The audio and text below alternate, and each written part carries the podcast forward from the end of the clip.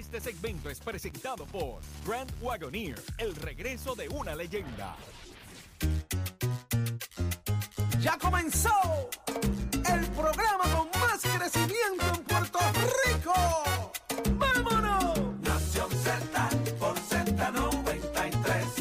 Z93. de elemento, aparte del tema del impuesto Ya al sol y otros puntos muy importantes. compra Análisis de- de tus mañanas de lo que ocurre en y fuera de Puerto Rico comienza aquí en Nación Z. El programa de mayor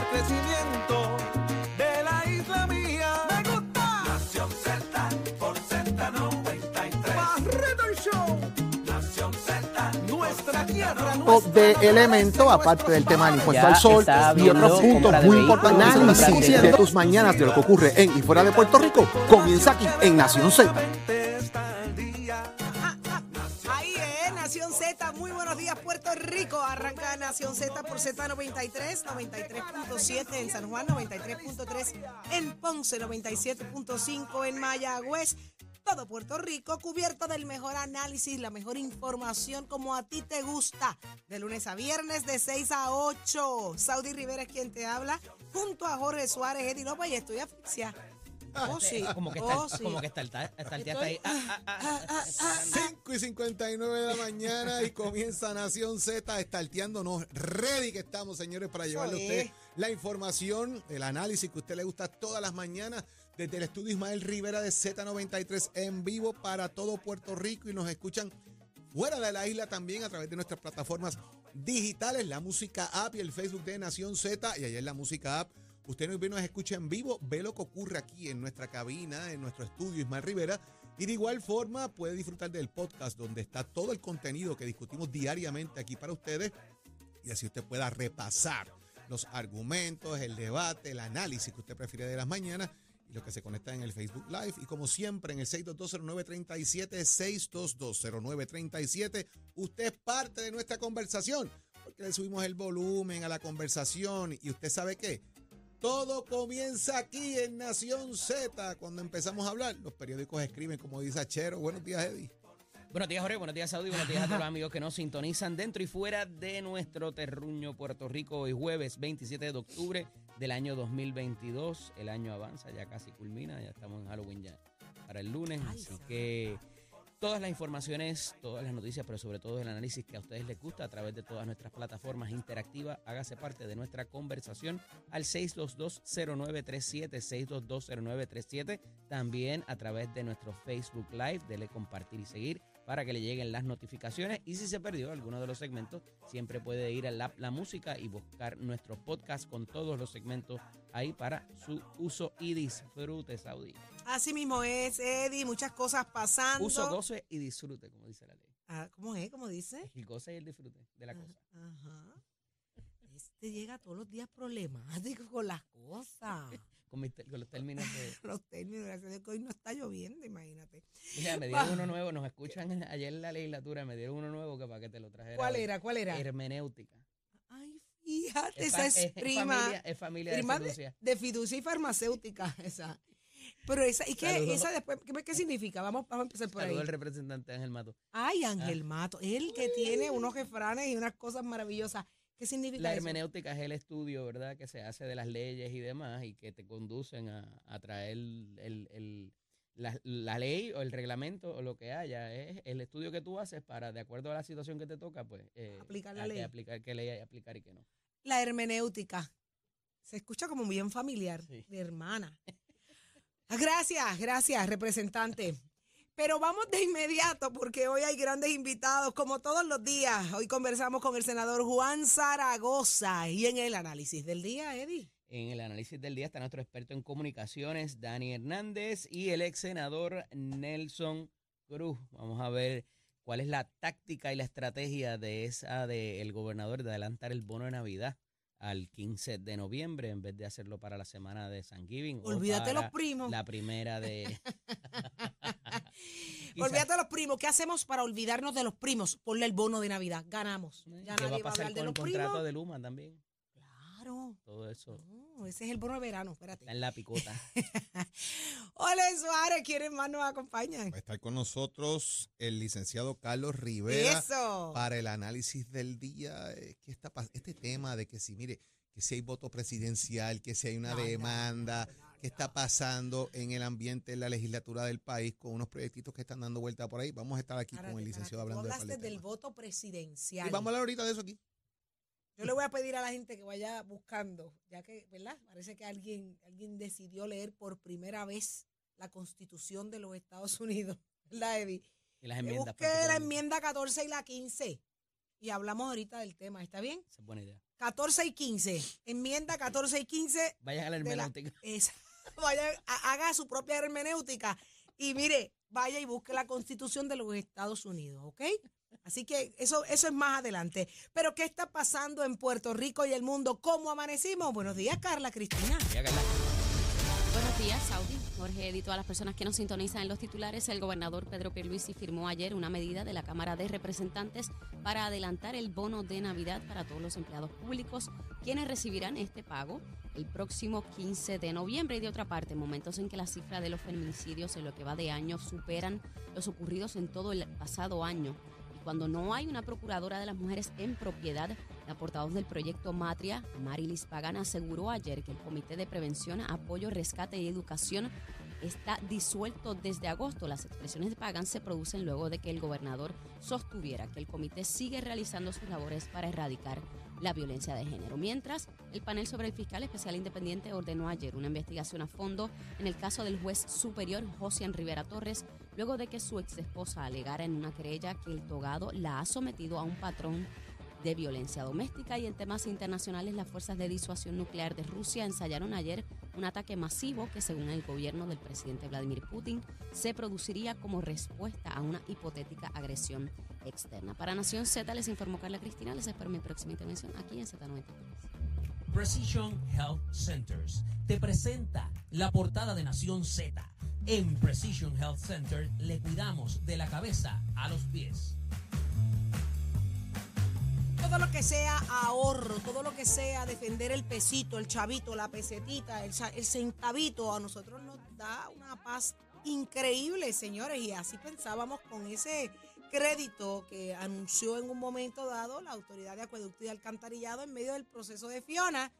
Pero, eh, caramba, no va. No, ya dijeron que eso no va. ¿Qué, qué pasó ahí, no, no es tanto que no iba, es que la Junta de Control Fiscal advirtió a Acueducto y Alcantarillado que el crédito que otorgaron a los clientes por interrupción del servicio cuando las tormentas eh, Fiona eh, pudiese representar 10.2 millones de dólares en pérdidas de recaudo que deberían ya estar quizás estimados en la agencia. Ujú. Y eso pues un sopetazo para ellos. Dijeron, mira, eh, mira, ¿qué le pasa a este? ¿Qué le Aguanta eso. ¿Qué le pasa a No puedes este? ponerte con esa porque nos vas a causar un problema, un desbalance fiscal. Basado en ese argumento, No, no que aquí lo que digo. dicen es, mire, usted tiene un metro allí y eso se detuvo en un momento dado. Yo te voy a facturar en base a lo que ese metro dio vueltitas allí. El mismo argumento de la autoridad de, Luma, en este caso, de que la facturación va a ser basada en el metro, en lo que hubo. Recuerden ustedes que discutimos aquí en el programa precisamente de que Luma había dicho, nosotros vamos a facturar, no vamos a darle crédito a nadie. Cuando surgió este tema del crédito de, de acueducto, eh, nosotros vamos a facturar lo que, lo que se consumió, la vuelta que dio el metro allí. La cosa es aquí, le, venían las facturas estimadas, se trabajó eso también.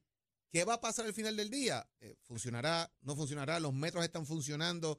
¿No están funcionando? Caramba. ¿Están facturando lo que es? Pues por ahí viene el asunto y obviamente la Junta va a levantar la bandera. Yo, Si es que nada, si, eso no- nada. si eso dio, funcionó, yo voy a facturar lo que, lo que usted consumió. Punto.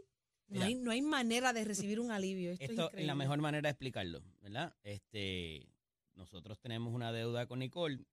La mía es de 10 pesos, la de Jorge es de 20, la tuya es de un peso.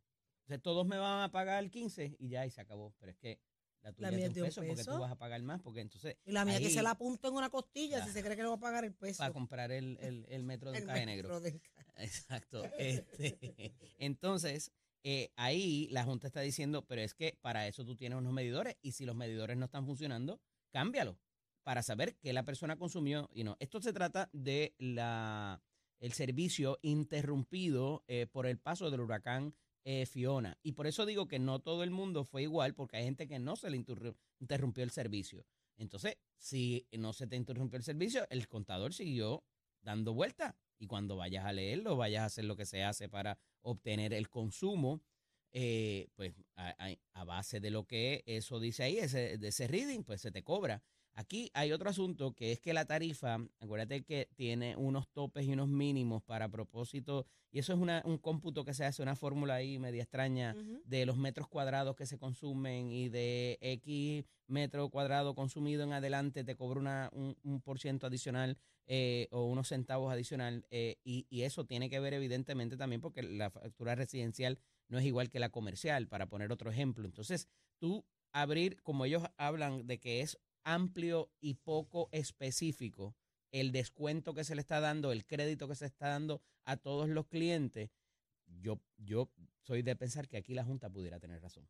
Porque si tú tienes un metro ahí y tú sabes lo que la persona consumió y tú sabes los días que se interrumpieron el servicio y a qué áreas estuvo interrumpido, no debería ser tan difícil, pienso yo, saber a quién le das crédito, a quién no y por cuánto.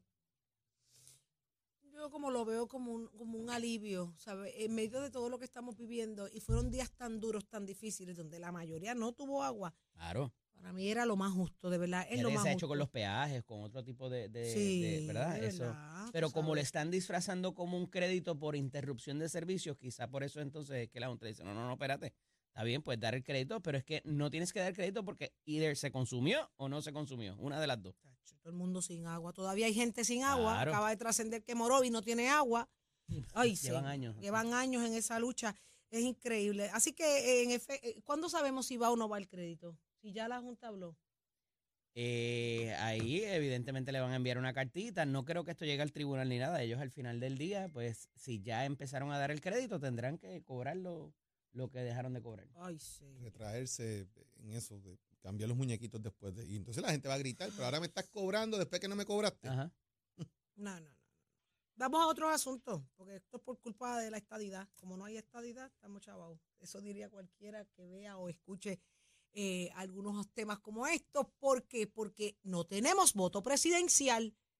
Vamos a hablar del voto presidencial. Están exigiendo el voto presidencial. ¿Qué está se pasando ahí? presenta, se presenta un recurso por parte de un abogado eh, en una demanda al gobierno federal donde basa un argumento que no, eh, no se había presentado antes y está basado, como tú decías ahorita, en la enmienda 14 y 15 de la Constitución de los Estados Unidos, donde habla de las servidumbres eh, voluntarias o no voluntarias y habla también del asunto de eh, los territorios. Vamos a leerlas. Déjame ver, Vamos a buscar las enmiendas, la 14 y la 15. Entonces, a mí me llama la atención el La tema. que, la habla del tema de la naturalización. Y La decimoquinta enmienda de la. Constitución de los Estados Unidos establece que los gobiernos en los Estados Unidos no pueden impedir a un ciudadano votar por motivo de su raza, color o condición anterior de servidumbre. Y obviamente esto fue eh, establecido en los 1870 cuando estaba dándose las luchas de eh, derechos civiles o de, de- de la, la cuestión de la esclavitud, ¿verdad? De la abolición de, la, de esclavitud. Eh, y, y tiene que ver con eso, que aunque por la, por la razón que sea, una vez la persona es ciudadana, se le considera ciudadano, ya tú no le puedes negar ciertos derechos, entre ellos los del voto, y mucho menos eh, verlos como una cosa pose- de poseer, ¿verdad? Tú puedes poseer la tierra quizás, o, la, o, o las edificaciones, todo lo que tú quieras, pero a los ciudadanos no son una cosa de, de carácter que, que De pueda ser pertenencia. de pertenencia, exacto. Y entonces el, el, el abogado, eh, Humberto Cobo Estrella, basa su argumento en este, en estas dos, eh, particularmente eh, eh, enmiendas constitucionales, porque recuerden que lo, que- donde está la cláusula territorial y, la, y, y lo que son las leyes de las relaciones federales, que ha, ha tenido sus cambios y demás, pe- pertenece, o hay una, hay una de las cláusulas que habla de que Puerto Rico le pertenece al Congreso de los Estados Unidos, no solamente Puerto Rico, sino los territorios, porque hay otros, está Guam y hay otros cuantos más. Eh, y entonces, basado en eso, ellos pueden hacer lo que quieran con nosotros. Esto es interesante, se había tratado antes por el licenciado Gregorio Igartúa con otras argumentaciones distintas eh, sobre la calidad de la ciudadanía, como decía Jorge, del tipo de ciudadanía que ostentamos. Eh, y aquí hay otro, otra particularidad de que él, eh, siendo parte, o sea, presentando su reclamo, él dice, ya yo viví en Estados Unidos y ya yo voté. Entonces me estás quitando un derecho que ya yo ejercí. O sea, está bastante interesante el planteamiento de él. Eh, indica que va a unir otros demandantes también con otro tipo de argumento persuasivo y entonces entra el asunto político de que si esto se da dentro del Estado Libre Asociado, y me refiero a que se conceda el voto presidencial y se le considere eh, y se le, y se le mm, dé más poderes también, el poder del voto al comisionado o comisionada residente en Washington, ¿qué más pudiera aspirarse a la estadidad? O sea, porque pasaría para pagar impuestos. O sea, eh, ¿qué, ¿qué, más quedaría en caso de que se le otorgue la estadidad a Puerto Rico? Y entonces ya hay dos figuras en el periódico, ¿verdad? Una de ellas, uno de nuestros colaboradores, eh, que dicen, no, eso va a retrasar la estadidad y eso no necesariamente sería beneficioso para Puerto Rico porque todavía faltarían otras cosas y tendríamos que ir al tribunal cada vez que eh, no ven con buenos ojos que esto pase, Jolé. Vamos a añadirle un poquito más a eso. Aquí estamos hablando del el derecho sagrado al voto, derecho al sufragio, que está establecido en la Constitución de Estados Unidos, está establecido en la Constitución de Puerto Rico. De hecho, la de Puerto Rico más avanzada que la de Estados Unidos. Habla de voto. Aquí hablan del sufragio garantizado, ¿verdad? Son dos cosas diferentes. Eh, y de la libre expresión. El voto es una libre expresión. Y estamos en el tema de la cláusula territorial. Es un punto importante porque esa enmienda que menciona Eddie dice lo siguiente, todas las personas nacidas o naturalizadas en los Estados Unidos y sometidas a su jurisdicción son ciudadanos de los Estados Unidos y del estado en que residen. Esa es la 14. No residimos en un estado. Y empieza así la enmienda 14, precisamente, en el punto 1. Y ese debe ser quizás uno de los elementos que van a utilizar, porque, ah, yo voté en Estados Unidos y me quitaste el voto. Sí, yo recibí ese SAI en Estados Unidos y me mudé para Puerto Rico, ahora no lo recibo. O se olvidaron de ese casito, que es exactamente el mismo. Y el argumento es, yo trabajé por eso, yo lo cobré porque viví en Estados Unidos, me mudé a Puerto Rico y lo perdí. Y eso es un argumento que se está debatiendo ahora, eh, precisamente. Básicamente, en peso y contrapeso, lo que te está diciendo es lo mismo. Acá tienes el derecho porque estás en un estado en Puerto Rico lo pierdes porque estás bajo la cláusula territorial, tanto tu pago del seguro social o lo que fuese, más el derecho al voto, más otros argumentos. Al fin y al cabo, valida el argumento de Kenneth McClinton, el argumento del secretario general del PNP, eh, Carmelo Ríos, de que tenemos que ser Estado para tener el paquete completo.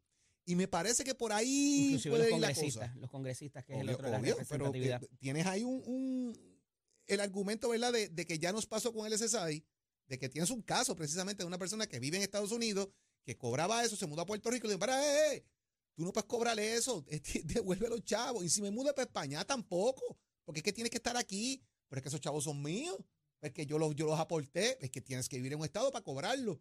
No lo puedes cobrar en Puerto Rico, ni en España, ni en Brasil, ni en Colombia. Es aquí, en un estado. Múdate de Nueva York para Florida. Esa lucha, ¿en qué quedó? Hasta donde eso estaba en los tribunales, eh, licenciado. Eso lleva tiempo. El tema todavía el SSI estaba en el tema de los tribunales y qué iban a hacer con eso, si lo, si lo dejaban cobrar o no dejaban cobrar. El caso está abierto. El caso está, abierto todavía. Marca un eh, precedente. Y eso puede incidir en este caso, precisamente. El, Ejecutivo no ha, como había dicho Biden en campaña, que iba a, ¿verdad? a allanarse al pedido. Eh, y, es interesante porque también en el caso de esta persona, de Baello, él ya había cobrado y se le estaba, era un recobro que se le estaba haciendo. Y en algún momento el Seguro Social dijo, pues sabes que no te voy a cobrar, vamos a seguir con el caso porque esto pudiera sentar un precedente, pero decidieron no cobrarle eh, lo que eh, después de, me parece, cuando llegó al apelativo.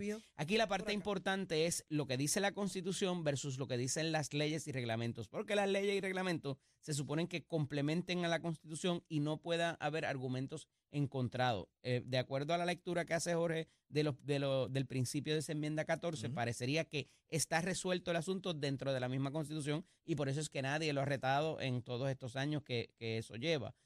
pero la realidad es que de nuevo, una enmienda podría encontrarse con la otra porque estás hablando de los, de, los eh, derechos del ciudadano y en la otra de que no puede haber servidumbre. Entonces tú puedes poseer el territorio, pero no necesariamente poseer a los ciudadanos de él.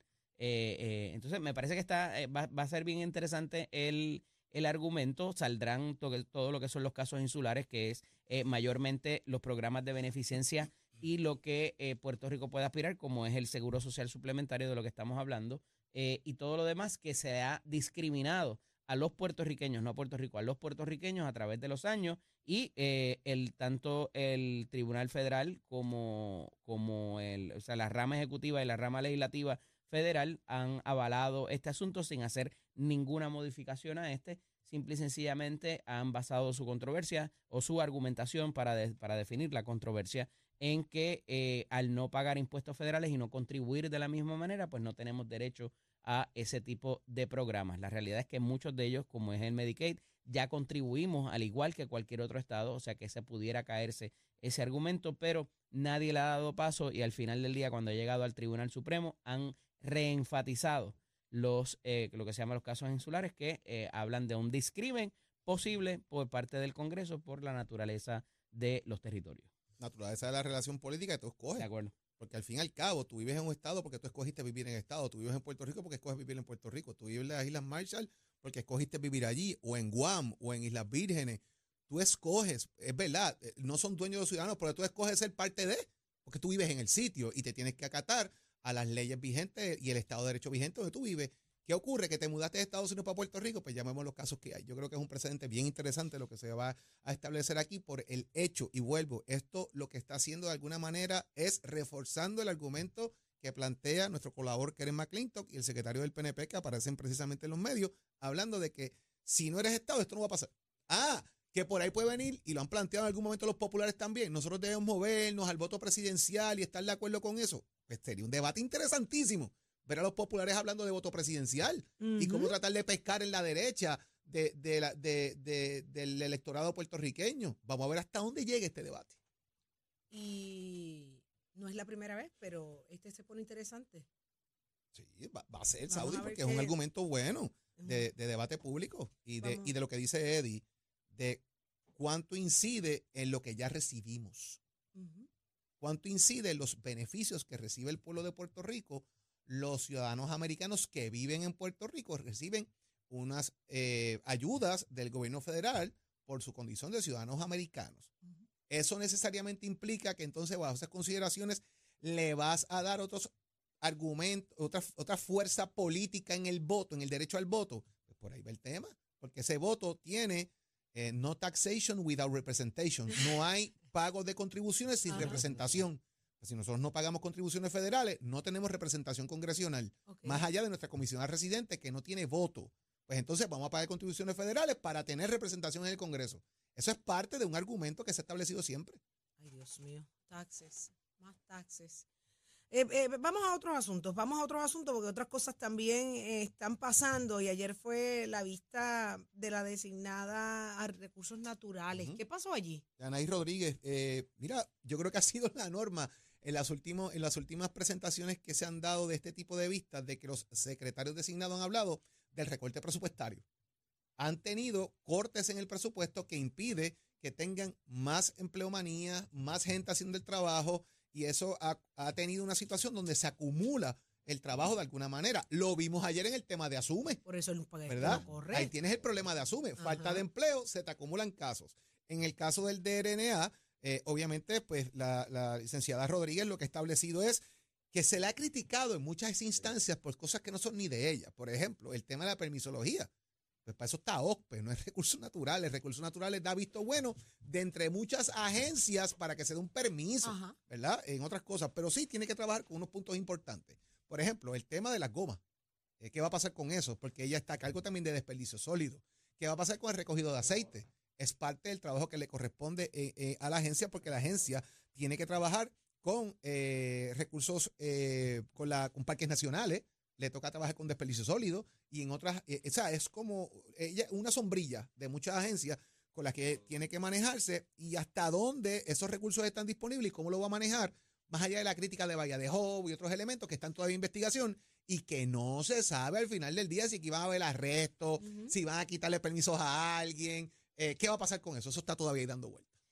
Fíjate, voy a empezar por ahí. Eh, yo ayer tuve oportunidad, estuve casi todo el día en el Capitolio y sostuve eh, conversaciones con varios de, los, de los senadores que eh, acudirían a la vista más tarde, ¿verdad? sin derrotar confidencias ni confianza. había unos cuestionamientos en cuanto a que ella no llegó nueva a la agencia. Cuando hubo todos los reclamos contra Rafael Machargo, desde las bombas de la Valdoriotti, desde Sol y Playa, desde Bahía Jobo, desde todos los otros puntos controversiales en los cuales participó Rafael Machargo, ella estaba allí.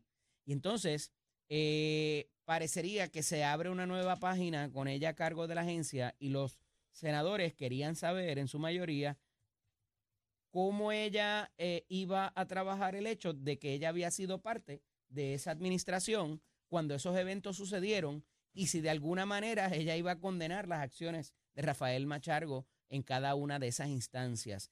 Y me parece que tuvo una buena vista, tuvo una buena participación, contestó las interrogantes. Hay mucha cosa que está en proceso y eso le dio esa ventaja o por lo menos ese, ese margen para respirar en términos de que como son otras, ya sea la, la, oficina del inspector general, ya sean las entidades federales, ya sea eh, otro tipo de entidad eh, con poder en ley para investigación, están trabajando con esos asuntos, pues eh, ella se limitó a decir, pues mira, eso está encaminado, nosotros hemos cooperado con la investigación, lo están atendiendo y pues cuando pase la, la, la, la, contestación genérica, lo que debe haber dicho el gobernador con el asunto de los primos, pero bueno, eh, eh, esa parte ella pudo contestar asertivamente lo que se le estaba preguntando eh, y en términos, como dice Jorge, de otros asuntos de política pública que también la administración de Rafael Machargo bajo el Departamento de Recursos Naturales había guardado silencio o no había sido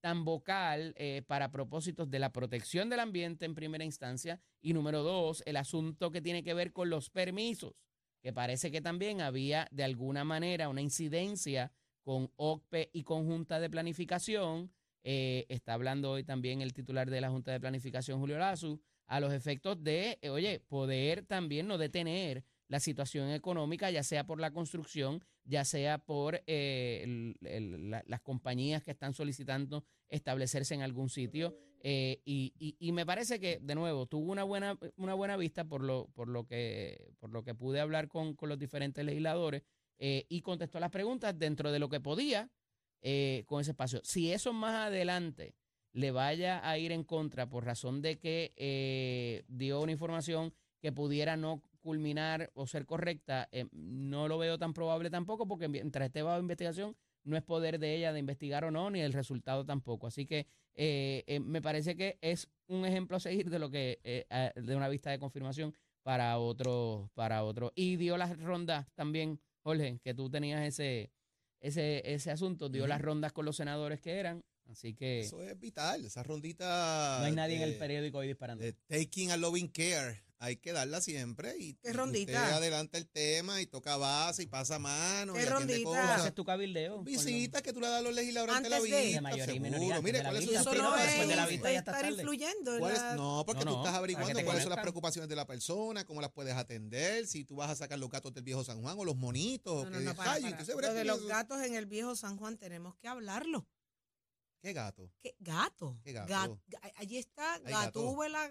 Me dicen que los van, a, Garfield, los van a remover y los van a mandar para la para la, la César González. Ah, mira allí. ¿Hay gato encejado?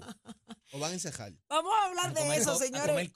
esto se le puede llamar una crisis. ¿Cómo se le llama esto? La invasión de gatos que hay en Viejo San Juan. Eso es un problema que, que se está discutiendo ahora, es tema de discusión y yo quiero que más adelante abramos las líneas telefónicas al 6220937. Queremos opinión. Queremos ver cómo la gente trabajaría la situación y si en su comunidad está pasando algo similar y cómo lo han manejado. A la verdad que es una colección de gatos hermosa. Yo he caminado por allí. Aquello es bello. A las 6 de la tarde salen todos a modelar. No, eso sí. Modelan y toda cosa. Ah, pero es un modelaje lo que sale de allí. Son de todos los colores, de todos los. Es una cosa Carla impresionante. va todas las tardes a llevarles comida. Hay gente que va primero, Primeros monitos y ahora gatitos. Ahora gatos, pero son muchos, ¿sabes? Son cientos de gatos. El lemur, el lemur de ah, y camellos también hay por ahí. Hay un lemur. Oye, nos hemos convertido en una cosa bien bonita. Somos un zoológico. 6220937 es el número a llamar. la pitona, la pitona. Pero tú sabes quién está listo? El gato mayor. Tato Hernández. Buenos días, Tato, somos deporte. Mira qué lindo el Garfield. Buen día, Tato. Muy buenos días. Cuidado con Cassandra, que no te la coma. No, está ahí, está ahí, tranquila. Muy buenos días para todos y quiero empezar esta sesión de Deporte de Nación Z aquí en Puerto Rico donde todo empieza. Y quiero hablar con el licenciado López que me ayude a descifrar esto que está pasando con su equipo los Yankees. Todos saben que Aaron Josh había dicho bien claro que él quería negociar lo de su agencia libre en entrenamiento. Si no se negociaba, pues cuando se acabara la temporada, pues él quería ir a la agencia libre, la temporada se acabó. Licenciado, le pregunto, usted que es fiel fanático de los Yankees, Aaron Josh va a pedir sobre 300 millones, pero el equipo de los Yankees de Nueva York tiene un problema. ¿Por qué? Actualmente todavía tiene el contrato del jardinero Giancarlo Stato. Ujú. que lo heredó de los Yankees de Nueva York, de, perdón, que lo, heredó, que lo heredó de los Marlins de la Florida y de Miami para aquel tiempo, de 13 años, 325. La campaña del 2023, que es la próxima que viene, 2024 y 2025, Staton va a estar ganando más de 32 millones. ¿Qué pasa? Si usted le suma la próxima temporada que viene, que es la del 2023, Jerry Colson 36 millones, Giancarlo Staton 32, Josh Janelson 21, Anthony Rizzo 16, DJ Lemieux 15, Luis Severino 15, Aaron Heath 10, Harrison Biden 4.7 millones y aquí no está Adonis Chapman.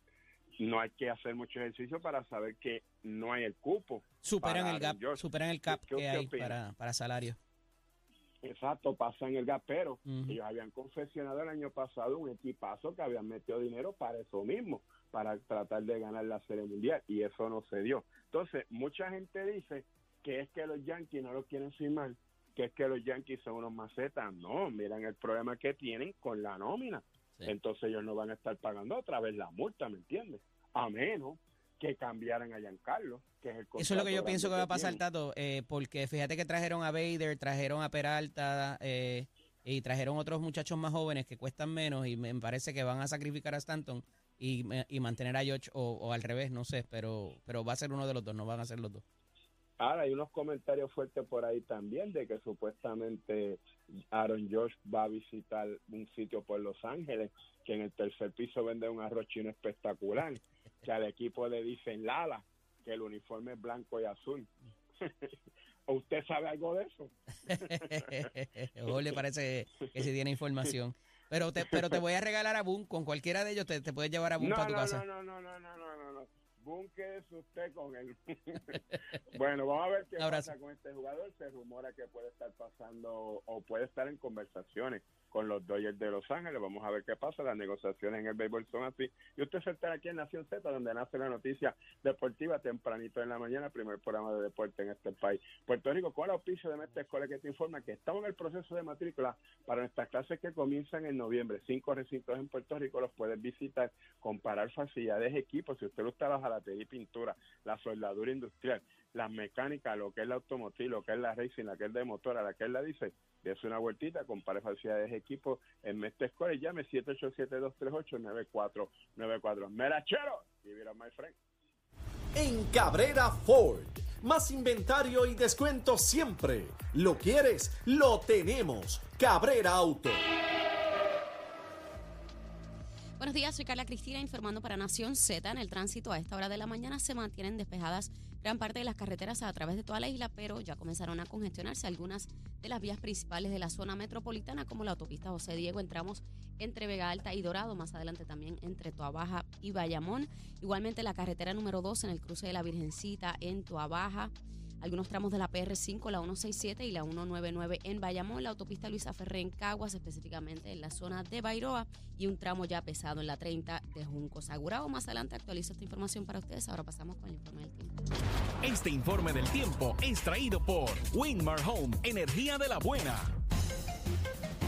El Servicio Nacional de Meteorología nos informa que hoy tendremos condiciones del tiempo similares a las de ayer. En horas de la mañana se esperan cielos nublados a medida que una banda de aguaceros ubicada en el pasaje de la Mona se mueve sobre tierra, afectando a los municipios en el cuadrante oeste de la isla y en la tarde se espera que la actividad de aguaceros aumente a través de la mitad este del país y debido a la lluvia excesiva y a los suelos que ya están saturados continúa vigente la vigilancia de inundaciones repentinas hasta temprano esta noche. Las temperaturas máximas estarán hoy en los medios 80 grados en las áreas costeras y en los medios 70 en la zona de la montaña y se espera un flujo de vientos del este-sureste a velocidad de hasta 15 millas por hora. Más adelante les hablo sobre cómo estará el mar para Nación Z. Les informó Carla Cristina. Les espero mi próxima intervención aquí en Z90. Próximo. No te despegues de Nación Z. Próximo. Lo próximo eres tú a través del 6220937. Abrimos nuestras líneas telefónicas. Hablemos de los gatos en Viejo San Juan. O sea, hoy es noticia de la invasión de gatos. ¿Cómo se puede manejar esto? La respuesta la tienes tú. 6220937. Llévatelo, chero.